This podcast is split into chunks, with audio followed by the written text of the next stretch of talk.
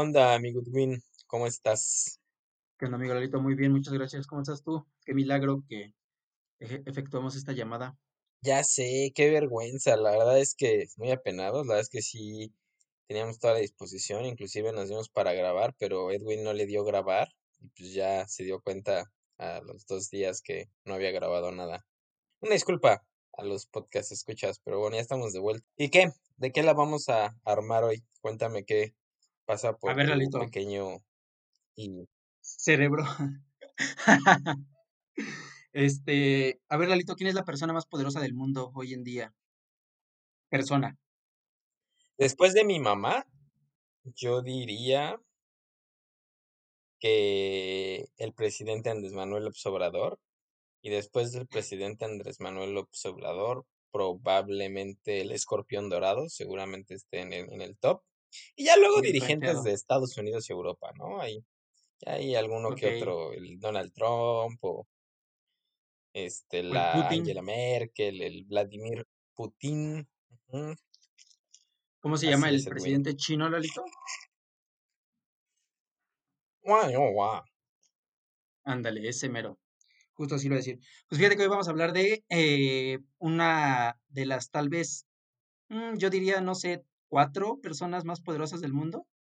cinco tal vez, eh, pero sin duda sí, la mujer más poderosa del mundo y posiblemente una de las mujeres más poderosas de la historia, ¿no crees, Larito? Pues sí, ¿eh? ¿Sabes que ya lleva más de una década siendo la mujer más poderosa del mundo? Y probablemente sí compite para la de las más poderosas de la historia. Tal vez creo que, que la fortuna de no haber tenido que vivir una, una situación de guerra no le, no le deje llevarse o competir por, por la historia. Pero yo creo que nadie, o sea, incluida ella, la, ah, bueno, para empezar a platicar de la Angela Merkel, hubiera querido manejar una situación así, pero sin Mm, duda lo vivido con el COVID, que si quieres ahorita platicamos qué onda con, con los alemanes y, y su vida con el COVID. Este, pero bueno, yo creo que sin duda lo del COVID la pone ahí en muy cerquita de sí ser entre poderosa y pero sobre todo influyente para la posteridad, ¿no?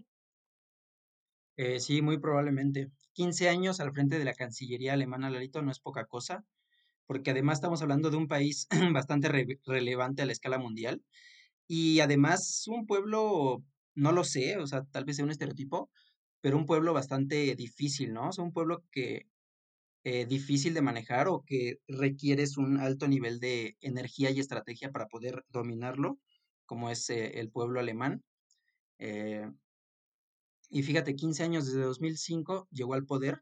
Y Yo no sabía, Lalito, pero eh, la canciller Angela Merkel eh, tiene sus inicios en un, en un partido socialista. ¿Tú sabías eso? Este, más o menos, fíjate que su carrera en general, o sea, cómo, cómo se vuelve política, por así decirlo, eh, es muy interesante, sobre todo porque aún más sorprendente, porque digamos, a lo mejor a las personas que, que, que no les llame la atención que si venía un partido socialista, eh, habría que mencionar que hoy es la, la canciller representante del Partido Cristiano Alemán, ¿no? O sea, como Eh, sí, por eso eso es algo que como de, ah, caray, o sea, como que, o sea, si la gente va a poner en contexto a, a la banda, es, o sea, esto es como, como suena chistoso, pues porque hoy es la, la líder de, de una coalición, pues primordialmente de derecha cristiana, ¿no? Y bueno, curioso también porque ella es una política formada en el, en la Alemania del Este, o sea, como quien dice, si en la Ciudad de México viniera a gobernar alguien de, pues, de la zona norte, de Naucalpan, ya sabes, como por ahí del Estado de México, donde toda Ciudad de México es como de él les va a ir a gobernar. El equivalente, pues, guardando proporciones. Sí, aunque su papá trabajaba del otro lado, ¿no? Entonces creo que por ahí cuando era chica sí tenía bastantes cruces o cruces recurrentes de, de la República Federal Alemana a la República Democrática Alemana. Entonces, eh, si bien sí era de la parte comunista, que es la parte democrática, si mal no recuerdo, eh, sí tenía contacto con el otro lado, ¿no? Pues su papá era, creo que era una especie de pastor o algo así, entonces le ofrecieron un trabajo del otro lado y pues como que cruzaban constantemente.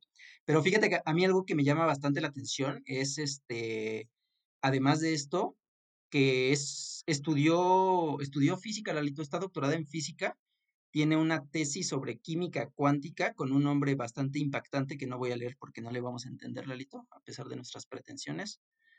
Eh, y eso, fíjate que sí me apantalló. Y aparte creo que da un poquito, un poquito de sentido a, por ejemplo, algo que ya comentabas de su estrategia de combate contra el coronavirus, ¿no? Sí, fíjate que es muy curioso porque eh, llama mucho la atención que una, una mujer tan preparada, o sea, más bien, eh, digo, no, no estoy diciendo que los políticos no deberían estar así de preparados, pero pues normalmente para tener un doctorado eh, a ese nivel, eh, cabe mencionar que, que poniéndole este acento a estas cosas curiosas, pues estudió en la Universidad de, de Karl Marx, ¿no? Entonces, como, sí, pues fue del Partido Socialista, estudió en la Universidad de Karl Marx y hoy está como, pues, de la coalición cristiana alemana.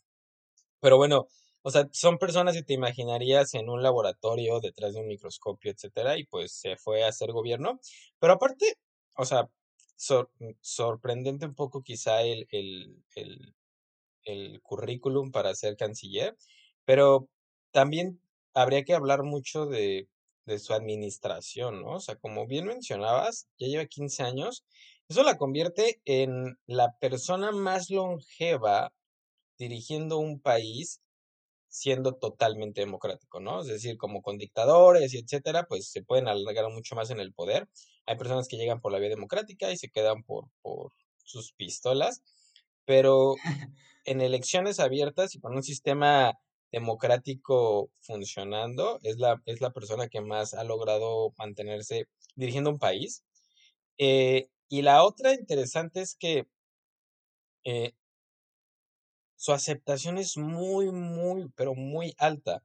Eh, digamos que, como diría el presidente López Obrador, con la pandemia se nos viene al dedo, y había sufrido una pequeña baja en su popularidad poco antes de, de- del COVID, pero resulta que, que después de todo lo que ha sucedido con la pandemia, entre otras cosas, anunció su retiro. Sea, entonces, pro- probablemente los próximos años ya no será la canciller alemana, ya de hecho hay competencia de elecciones para, para reemplazarla, pero este, resulta que en la, en la competencia por reemplazarla, los candidatos en los debates, etcétera, un dato súper interesante es que ninguno hace una crítica al gobierno de Angela Merkel. O sea, como que si quieres competir por la Cancillería alemana hoy por hoy, no, no es una alternativa hacer una crítica de qué está haciendo mal el gobierno actualmente, ¿no? O sea, como que, como que eso te dice muchísimo de qué tan buena o mala puede ser su administración, ¿no? Eh, sí, bastante, está dejando una vara muy alta, ¿no? Quien sea que llegue a sucederla, eh, seguramente va a tener un compromiso muy grande y a ver si lo cumple, ¿eh? Porque sinceramente lo veo difícil. Porque es una persona que además, sea, como que su simple rostro eh, inspira respeto y ganas de obedecerla, ¿no? O sea, no sé, es, eh, fíjate, se me hizo curioso que, que le dicen muta Ángela, o sea, mamá Ángela, eh, y, y como que sí le queda ese rol, ¿no? O sea, como que sí me la imagino regañándome o dándome un manazo y, y yo todo apenado tratando de, de obedecer sus indicaciones. O sea, definitivamente una mujer que se ve muy dura, eh, pero con un sentido como del raciocinio, del análisis sobre las situaciones, bastante, bastante, pues bueno, ¿no? Bastante interesante. Oye, güey, ¿y tú que tienes muchas amistades por toda Europa, por Uf, toda de ahí vengo, Europa y, Lalito. y y la cosa? Seguramente eh, has de tener muchos datos interesantes. ¿eh? ¿Qué, qué es lo que más te ha llamado la atención en general de, de esta mujer? Eh, o, o hay alguna anécdota que tengas ahí para compartirnos o que digas, ah, mira, esto me llamó mucho la atención. Em, en general no, yo creo que si acaso algo que sí podría mencionar que a mí en lo particular, particular se me hizo sorprendente, sobre todo basándome en otros casos, o sea, comparando, sé que son malas las comparaciones, pero tenemos que hacerlo. Eh, fíjate que en 2005, cuando era candidata a la Cancillería alemana, eh, Angela Merkel se dedicó a decirle a las mujeres, por favor, no voten por mí por ser mujer. Revisen, analicen las propuestas mías de mis candidatos y escojan a conciencia quien mejor propuestas, quien mejor planteamiento traiga para, para, pues, pues, para el país, ¿no? Eh, y esto me llama, me llama mucho la atención porque creo que actualmente estamos viviendo una, una lucha por la equidad eh, bastante grande eh, y además es algo que, que pues es bueno, o sea, es algo necesario. Pero me llama mucho la atención porque al menos yo como mexicano, o sea, en mi muy poca experiencia viendo candidatas mujeres a- hacia cargos públicos, eh, como que sí tengo un poco la impresión de que de pronto cuando una mujer candidato va, va eh, a postularse, como que el ser mujer es, es la piedra angular de su candidatura, ¿no? O sea, como, o sea, por ejemplo, no, no, no quisiera decirlo así, pero recuerdo a Josefina Vázquez Mota, y yo recuerdo sus discursos como, hola, soy mujer, soy mujer, soy mujer, soy mujer, soy mujer, soy mujer, soy mujer. Entonces, o sea, incluso recuerdo el comentario de, si tu marido no vota, que no haya cuchicuchi, cosas así, y sí digo, wow, o sea, planteamiento totalmente equivocado, y Qué memoria, ¿eh? Qué memoria. oye, pues, no me tocó cuchi cuchi, no, no es cierto. Eh, pero sí, yo creo que es algo que se me hizo bastante, pues bastante destacable, ¿no? O sea, bastante, bastante padre para una mujer que haya llegado al poder y que, como dices, o sea, no solo es una mujer que llegó al poder, sino que llegó al poder de Alemania y que se quedó, o sea, lleva 15 años y creo que muchos opinan que si ella quisiera se podría quedar más tiempo, ¿no? Ah, definitivamente, o sea, se va porque ella anunció su retiro, pero estaba inamovible de su puesto. Digo que poco, poco antes, sobre todo con la, cuando llega Macron al poder en Francia, hay un pequeño debilitamiento, digamos, cuando, ¿qué será? Por ahí de 2015, 2016, hay un debilitamiento en su liderazgo, sobre todo con el ascenso de, las derechas populistas eh, y con lo que sucede con Brexit, eh, hay un debilitamiento de su posición como la líder de facto de Europa, ¿no? Eh, entonces, cuando asciende Macron al gobierno de Francia, carismático y juvenal y con mucha energía, como que la gente empieza a, tomarlo como, como, como un mensaje de un nuevo liderazgo al centro de la Unión Europea.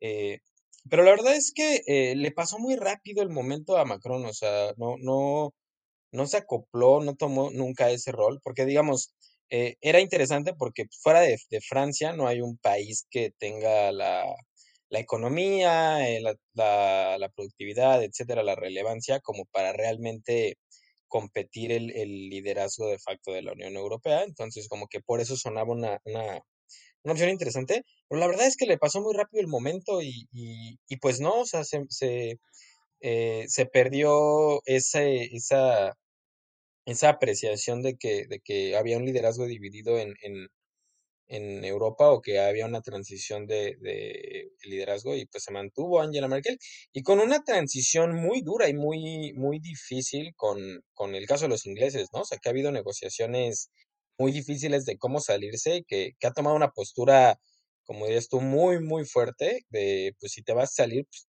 pues salte, pero es caro, ¿no? O sea, la- las ventajas de la unión no te quedan, pero ni de chiste, ¿no? O sea, como que ha sido víctima de, de, bueno, no víctima, pero ha sido parte de una negociación difícil entre, entre países, porque pues como todo el mundo sabía, era una cosa impensable de, de estructurar la salida de, de Inglaterra de la Unión Europea. Y en esa medida, pues las propuestas sí han sido en función de muchas cosas que no se dimensionaban, que, que vienen como parte de la Unión, donde Angela ha sido muy, muy firme en, en no, en no conceder, pero pues nada en el sentido de que pues imagínate que Inglaterra puede tener un trato más o menos amigable porque pues, queremos tener una, una terminación ag- agradable, pues al rato cualquiera se va a salir, ¿no? O sea, como iba a querer mantener este, como ciertos beneficios que, que más le, que más le gusten. Y entonces, como que ahí es donde su, su liderazgo empezaba ahí a destellar, pero Curioso que con el ascenso de Trump, eh, muchos también leyeron que se vuelve el representante de las democracias libres, o sea, la, la vuelven el, el referente de, de, de líder de una democracia más poderoso. Entonces, eh, de hecho, la última visita in- internacional de Obama antes de, de ceder el puesto, él la hace a, a- Angela Merkel, a quien se refería como su, como su única y más eh, fuerte aliada o amiga en, en el gobierno, o sea, en, otros, de gobiernos internacionales. Y la última visita es con Angela y, y mucha gente, eh, analistas políticos, etcétera, la interpretaban como, como ese acto eh, simbólico en el que Obama le generaba esa imagen de, de, pues ahí se queda la Angela que le va a tocar como tratar con Trump, que lo hace muy bien, ¿eh? Se avienta un discurso ahí de valores y que iba a cooperar con Donald Trump, que, que creo que tiene un, un buen, pues, digo, está acostumbrada a tratar con, con personas del estilo, ¿no, Edwin? Sobre todo Eh, por no tu sé, ídolo. no sé si esté acostumbrada, eh, no sé a quién te refieres, yo no tengo ídolos, Lalito, eh, pero eh, sí es bastante interesante la cara que le pone a Donald Trump como de, pues no sé, es una persona a la que no se puede tomar en serio, o sea. Entonces yo siento que el rol con Donald Trump pues, nada más es como de apaciguamiento, ¿no? Como de, pues estoy aquí por compromiso, porque tengo que estar y vamos a tratar de acelerar esto y cada quien a su casa. Porque e incluso hubo fricción, ¿no? O sea, no llegaron a ningún acuerdo, o sea, fue una reunión bastante, pues, que no llevó a nada, ¿no? Sí, tienes razón, digamos, creo que lo, o sea, es difícil interpretar resultados eh, en convenciones políticas de, de cumbres cuando, cuando, la- cuando las posturas de las partes son eh, en impases, ¿no? Es decir, si realmente la, la postura inicial es no estoy dispuesto a ceder nada, pues no No puedes evaluar la, la qué tan bien o mal evolucionó la reunión si, si la- las posturas eh, precedentes ya, ya estaban dichas, ¿sabes? Pero bueno, ah, Sí. yo hablaba más que tu cuate este, el presidente ruso, y dato curioso también es que Angela fue mordida de niña por un perro y desde entonces tiene un pavor horroroso por los perros. Eh, también habla fluido y perfecto ruso, entonces eso le ayuda un poco a negociar con, con el buen Vladimir Putin. Y se ha reportado en múltiples ocasiones por prensa internacional que sa- eh, a sabiendas de esto, Vladimir Putin constantemente anda paseando perros enfrente de Angela durante sus negociaciones en un acto de intimidación. Fíjate que ahora que lo dices, Lalito, he visto muchos videos en los que Putin eh, saca a lucir sus perros, pero no conocía esa anécdota y está bastante, bastante curioso, ¿eh? Una, una buena estrategia de, Y yo de tampoco lo sabía y, y creo que, ajá, o sea, le, le pone, le pone un, hace un poquito pesada la actitud de, de Putin, ¿no? O sea, sí lo ves con otras hojas, esas mismas imágenes, ¿no? Bueno, es que Putin también hace lo que quiere. Él sí se manda solo. Eh, y respecto a lo, que decías de Emmanuel Macron, también lo que pasa es que a Macron, eh, cuando llega, implementan una serie de reformas Eh, y yo comparto contigo que sí parecía ser como la nueva generación de líderes europeos, pero a raíz de las revueltas internas que tiene en Francia, o sea, como que no logra consolidar su posición ni siquiera al interior de Francia en un inicio, ¿no? Entonces yo creo que pues con este desmoronamiento, pues ni hablar de una de un liderazgo ya europeo, dígase.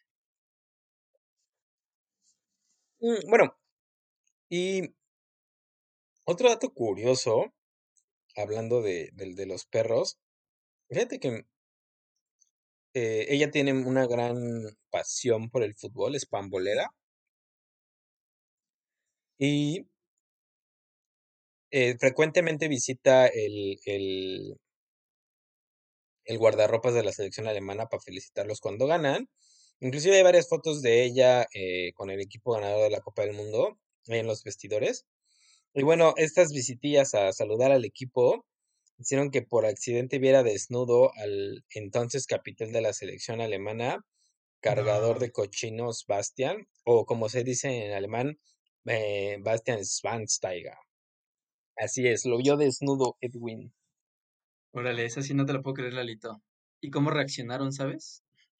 Ah, pues los detalles se los guardaron. Espero que sea lo único que se hayan guardado. Oye, no, Se los reservaron, más buena. bien, quería decir. Bastian. A eso me quería yo referir. ¿Qué dirías tú? ¿Cuál es su- el secreto de su éxito, Edwin? ¿Tú, tú qué pudiste averiguar o, o, en tu opinión, ¿qué, qué, destacas de su personalidad que, que ayude a explicar eh, su popularidad y su eficiencia? Pues mira, yo no tengo una opinión tan profunda respecto a ella, así que recurriré a la opinión que dan los propios alemanes, la opinión que da su propio pueblo, eh, y todos la tienen un concepto de una persona sumamente inteligente que jamás reacciona sin primero sentarse a meditar horas en el problema y todas sus posibilidades. De hecho, dicen que justamente el hecho de ser física le ayuda mucho porque algo que hacen en la física es tratar de siempre desmoronar un problema en las partes más pequeñas, porque si no puedes resolver un problema muy grande, pues, o sea, no puedes avanzar.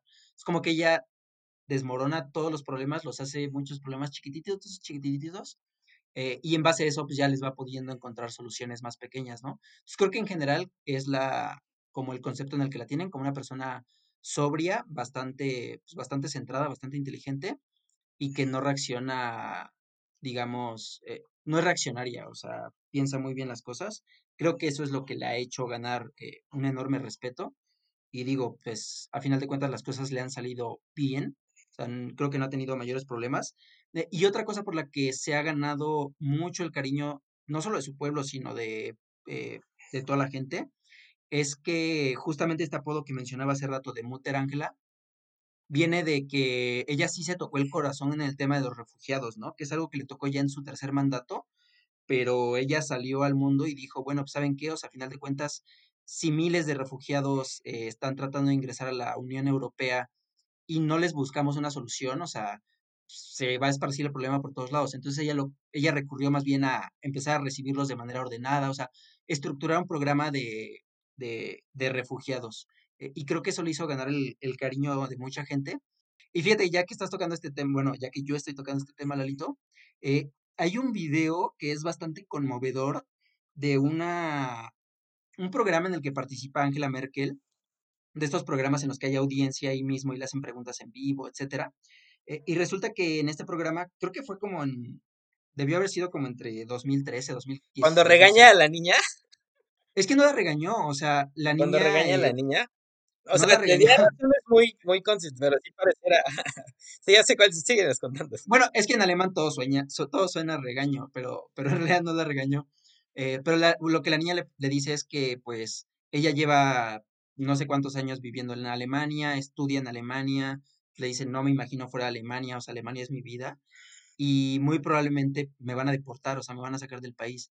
Entonces, como que indirectamente, pues, digo, o sea, entiendo a la niña, o sea, eh, tuvo la suerte de estar en el programa, como que sí trata de manifestar su problema, pues yo creo que tal vez esperando, pues, un apoyo, ¿no? O sea, digo, creo que a nadie le hubiera extrañado que ahí enfrente de, de todos en el programa le hubiera dicho, bueno, te vamos a ayudar, vamos a buscar, no sé, o sea, pudo haber fingido quedar bien. La clásica, ¿no? O sea, estamos acostumbrados a eso en la política mexicana, sobre todo, ¿no? Claro, ajá, claro, claro, déjame tus datos y te vamos a buscar. Y aunque no cumplas, aunque, ¿no? Aunque les valiera, ajá.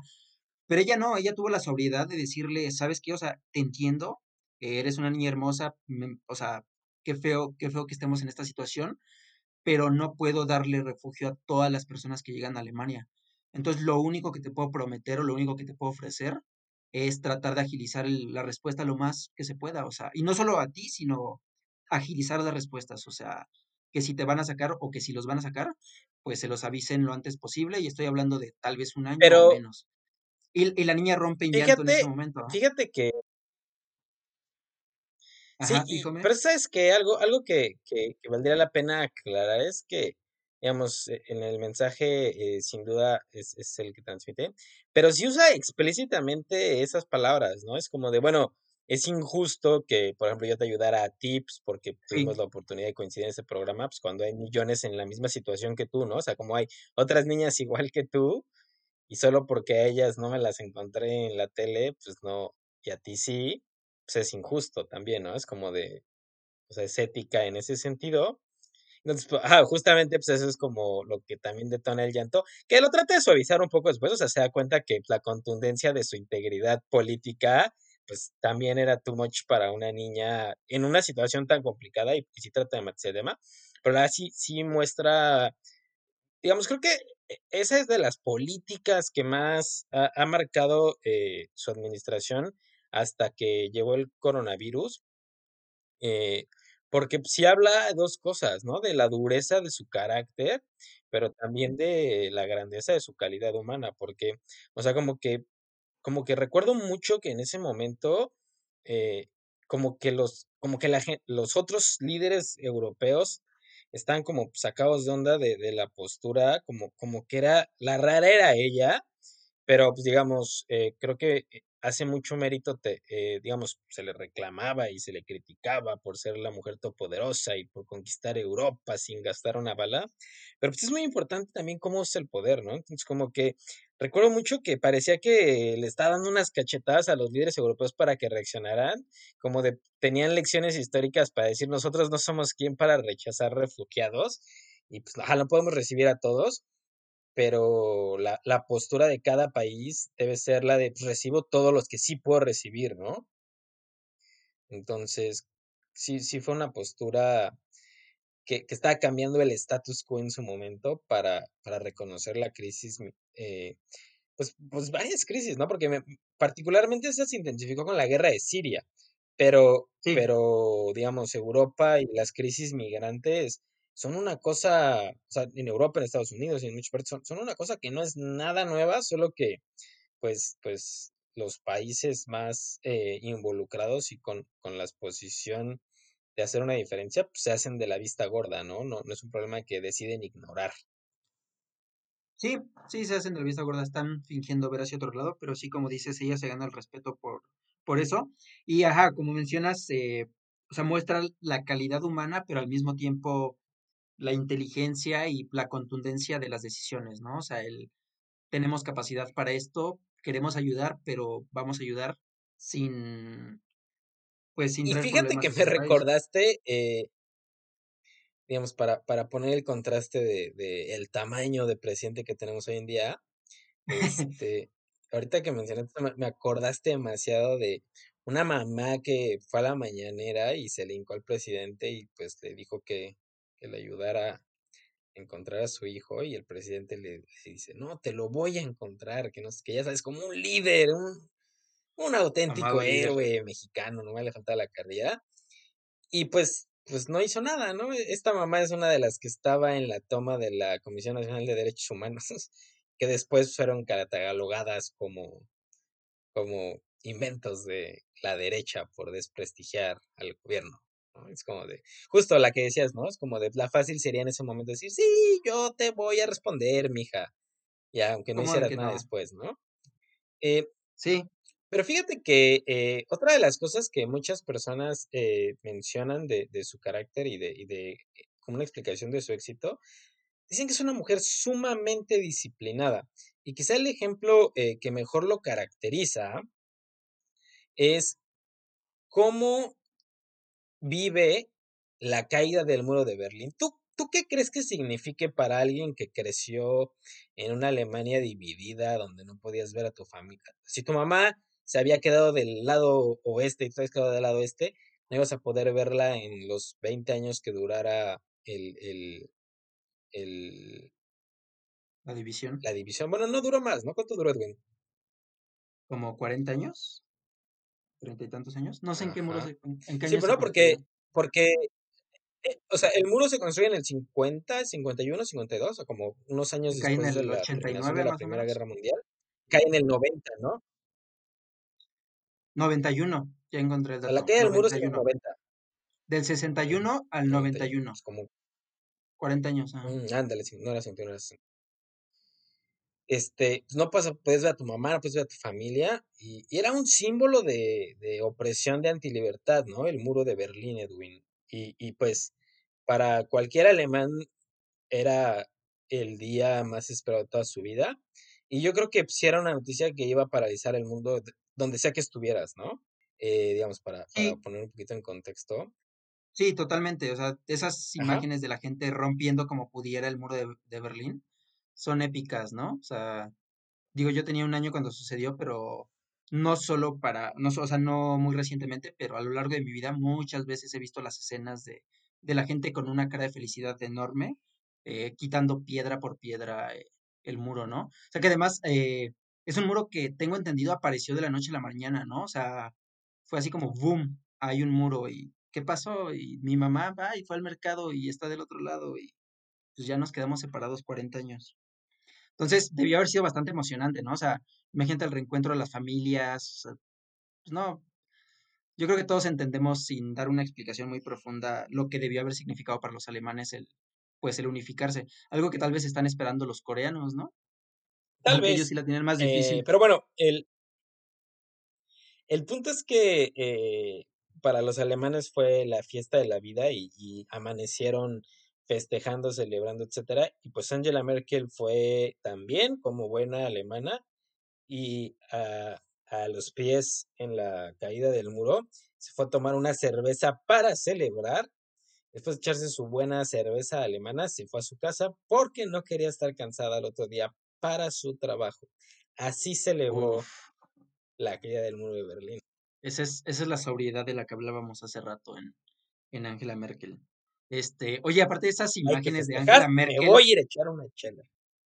Güey, pero esas imágenes de Angela Merkel sosteniendo su tarro de tal vez un poco más de un litro de chela y cargándolo así con una mano y bebiendo cerveza, En el Oktoberfest, ¿no?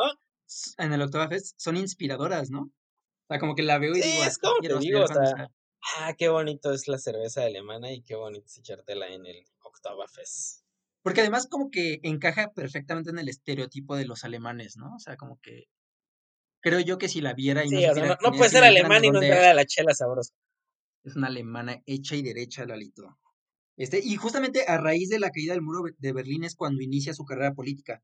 Es cuando se junta o cuando se afilia a la Unión Democrática Cristiana, que es el partido que platicabas hace rato y que al final la llevaría al poder en, en 2005. Fíjate, algo que yo no sabía eh, y me acabo de enterar, es que en Alemania puedes tener reelecciones ilimitadas. Yo no sabía, yo pensé que sí había un límite como en muchos otros, como en muchos otros países. Pero no, al parecer ella se podría No, pues es que quiera. es que según yo, la estructura de, de gobierno a, tra- a través del Parlamento se hace que el primer ministro se pueda quedar el tiempo que sea necesario mientras haya una mayoría que te respalde, ¿no? O sea, como es muy difícil prolongar muchos periodos, porque pues como tiene que haber una, un gobierno de coalición, digamos como que estos gobiernos están pensados en una idea de, bueno, necesitamos un gobierno que, que, que tenga el suficiente tiempo para hacer políticas, hacer cambios, pero que al mismo tiempo también tenga la capacidad de hacer esos cambios, es decir, tiene que tener una mayoría en el aparato de gobierno. Entonces, como para garantizar que una persona tenga tenga la, la- el poder de implementar su política, necesita ser un gobierno de mayoría, ¿no? Mayoría relativa. Entonces, pues es difícil mantener mucho tiempo una persona como representante de una coalición de mayoría. Entonces, como que no, no, no necesitan quizá cláusulas para reelecciones indefinidas, pues porque es difícil mantenerlas, ¿no? Por eso, pues, sí, mientras haya mayoría, pues que siga, ¿no? Quiere decir que, que está contenta eh, pues el, el gobierno, el pueblo en este caso pueblo alemán. Eh, no, no conocía detalle eso, entonces supongo que funciona, funciona igual en el Reino Unido, Lalito. Así es, sí. Sí, O sea, si, si el primer ministro le dicen, ¿sigues? Pues sigues. Y... ok. No sé cuánto tiempo estuvo en el poder la Dama de Hierro, que no sé por qué, pero es una de las personas con las que como que la, la asocio. Margaret Thatcher, Exactamente. pues podrían tener cosas en común, digamos, las dos son de, de corte derecho ortodoxo.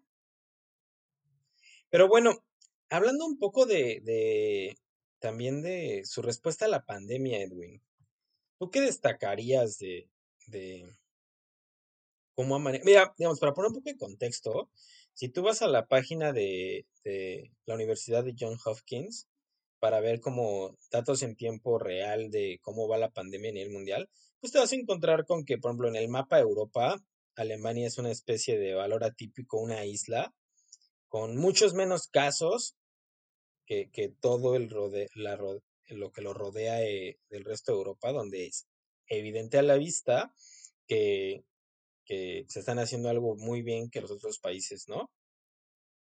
Y también te vas a encontrar con que pues, las cifras en México están como irracionalmente elevadas, ¿no? Fíjate que a mí algo que me la... llama la atención es que los países liderados por mujeres, como Nueva Zelanda, Alemania y Taiwán, fueron de los que mejor respuesta tuvieron a la pandemia, ¿no? Eh, no conozco al detalle eh, la respuesta de Angela Merkel, o sea, creo que ahí sí vas a tener tú que platicarnos un poquito eh, en qué consistió ese escudo anti-COVID, pero a final de cuentas las mujeres respondieron mucho mejor que los líderes hombres en el mundo al COVID. Pues, digamos, tampoco es que te, te pueda compartir eh, como, órale, qué, qué manera tan diferente de hacer política, pero creo que la valoración desde temprana, o sea, el diagnóstico que hace de, de cómo reaccionar a la pandemia y, dimensionarlo eh, en términos, en los términos que realmente implicaba, eh, debe, dice mucho, ¿no? De, de la seriedad con la que están tomando el, el problema. Yo recuerdo que muy, muy al principio de la pandemia, cuando, cuando la gente pues todavía pues no alcanzaba a dimensionar que, que nos iba a encerrar un año el virus en nuestras casas y que se iba a cambiar nuestra forma de vivir, probablemente para siempre. eh, todavía había, leías gobiernos como que se estaban empezando a, a tomárselo en serio, si no es es, tenemos que hacer medidas y vamos a ir cambiando eh, eh, los semáforos y vamos a hacer planes. En México, pues también escuchabas cosas como, no, pues todavía no es pandemia, aquí es menos que, es menos importante que en su momento eh, la influenza estacional, no, no, no hay problema, podemos, o sea, como que la, la, tú veías ese tipo de reacciones como gobierno y muy, muy temprano en, en la pandemia, yo leí una declaración que parecía de, de clickbait de, de, de periódico eh, alarmista de nota roja, donde decía una declaración de Angela Merkel de que el COVID era la crisis más eh, importante o más, más grave que ha enfrentado Alemania desde la Segunda Guerra Mundial. O sea, muy al principio la calificaba de es lo más fuerte, difícil, la mayor tragedia que hemos enfrentado desde la Segunda Guerra Mundial. O sea, como ya lo estaba dimensionando eh, a, a una escala bastante, bastante grave, ¿no? Es como de, estaba viendo, el- estaba dándole la seriedad al problema que, que requería. Y digamos, las medidas como del mandato de, de utilizar mascarilla desde muy al principio, eh, la urgencia de mantener todo el tiempo la gente quedarse en casa. Es decir, tal vez es un poco injusta la comparación con otros países porque no todos los países tienen eh, la posibilidad, si tú quieres, de, de mantener eh, sus, sus, sus actividades económicas eh, tras los muros, pero digamos, el mensaje siempre es sí o sí, sí, en la medida de lo posible, no salgas de tu casa para nada. O sea, si no, si puedes no salir por porque se te antojó una coca, pero pues puedes vivir sin echarte tu coca, no salgas, ¿no? Siempre ha sido el mensaje que, que han mantenido y, y a cada rato está urgiendo a la gente de no se ha acabado, los números han bajado, pero o sea, ¿sabes? O sea, como que no hay un, no hay un relajamiento en el mensaje de, ah, ya vamos saliendo, ya vamos bien, no es como de, no, hasta que no tengamos una vacuna y hasta que no te digamos, ya se acabó, las medidas son, este, pues, estrictas, ¿no? ¿Cómo le ves, Casi, Edwin? casi, casi, casi como si no le importara la política y esta señora solo se creyera una científica, ¿no? O sea, digo, y aunado a, pues, que el pueblo, que la gente, eh, pues, ahí se comportó de una forma mucho más disciplinada, más obediente, Casi, casi como el doctor Gatel, casi, casi. de la calaña más o menos. Pero sí, o sea, como que la política quedó totalmente de lado, la política no importó, eh, se hizo el análisis científico como lo que es y se tomaron medidas en base a eso, ¿no? O sea, como dices, no vino a descubrir el hilo negro ni vino a sacar como la super revolución de las medidas sanitarias, simplemente bien identificadas, tomadas a tiempo, con la seriedad necesaria y sin verse contaminadas las decisiones por temas políticos, ¿no? O sea, como que todo se centró en el deber ser científico y así se van a hacer las cosas y le salieron muy bien. ¿Tú hay algo más que, que estés dejando? ¿Otra anécdota que nos quieras contar? ¿Otro chisme de a quién más vio desnudo? Pues creo que no, ¿eh? Digamos, hay, hay algunas eh, cosas idiosincráticas que a la gente les llama mucho la atención, como por ejemplo que su marido está muy, muy apartado de, de, del reflector, o sea, como que pues, casi, casi se esconde. Es como que la imagen de que de hecho es casada y tiene una pareja y, y tienen una vida familiar, es como muy, e- o sea, como, como difícil de ver porque la mantiene muy aparte de su vida privada, pero muy aparte. Y aparte su Mm, esposo es totalmente ajeno a los, a los reflectores y que también parte de su, de su éxito político se dice que rechazó la oportunidad de trabajar en, en el gobierno del Este en su momento para, la, para su agencia espía. Se zafó muy bien del compromiso y, digamos, este, la anécdota es que pues, cualquier persona que hubiera trabajado para la agencia pues, estaba condenada políticamente en Alemania. O sea, personas que muchos años después descubrieron que en algún momento estuvieron afiliados, trabajaron ahí, pues casi casi los obligan a renunciar inmediatamente, ¿no? Entonces, como ella no fue el caso y supo como, como en su momento, o sea, como que su, su éxito político no es resultado de buenos, un encadenamiento de buenos 10 años trabajando, sino pareciera que de muchas cosas que ha hecho bien durante toda su vida, ¿no? Eh, sí, a- ahorita que mencionaba lo de su esposo, eh, hay un dato interesante, es que eh, Merkel no es su apellido de nacimiento, eh, no recuerdo cómo se apellidaba, pero era otro, y el apellido de Merkel es el de su primer, su primer esposo. Y no solo adopta el apellido del esposo, sino que después del divorcio se queda con ese apellido, se vuelve a casar con una persona y ella sigue siendo Merkel, o sea, conserva el apellido del primer, del primer esposo y no sé si eso que mencionas de los reflectores, o sea, de estar tan alejado de los reflectores eh, del actual esposo, tenga algo que ver con que de por sí en la Alemania, como que el rol presidencial o el rol del canciller es un poco difícil, es un poco diferente al concepto que nosotros tenemos, ¿no? O sea, tengo entendido, no sé, ojalá si alguien está mejor informado que me corrija, que por ejemplo, no es como aquí que ya eres presidente y ya la- Los Pinos es tu casa, bueno, era eh, tu casa hasta que, hasta que termine el mandato, tienes vehículo oficial, etcétera, sino que en, en Alemania Ahora no, es Palacio ejemplo, Nacional. Palacio- si quieres vivir en, la- en la casa oficial, tienes, tienes que pagar ciertos servicios, etcétera, o sea, no es como que "Ay, tengo derecho totalmente gratis. Eh, o puedes escoger quedarte en tu casa en la que ya vivías. Otro detalle es, por ejemplo, el uso de vehículos oficiales.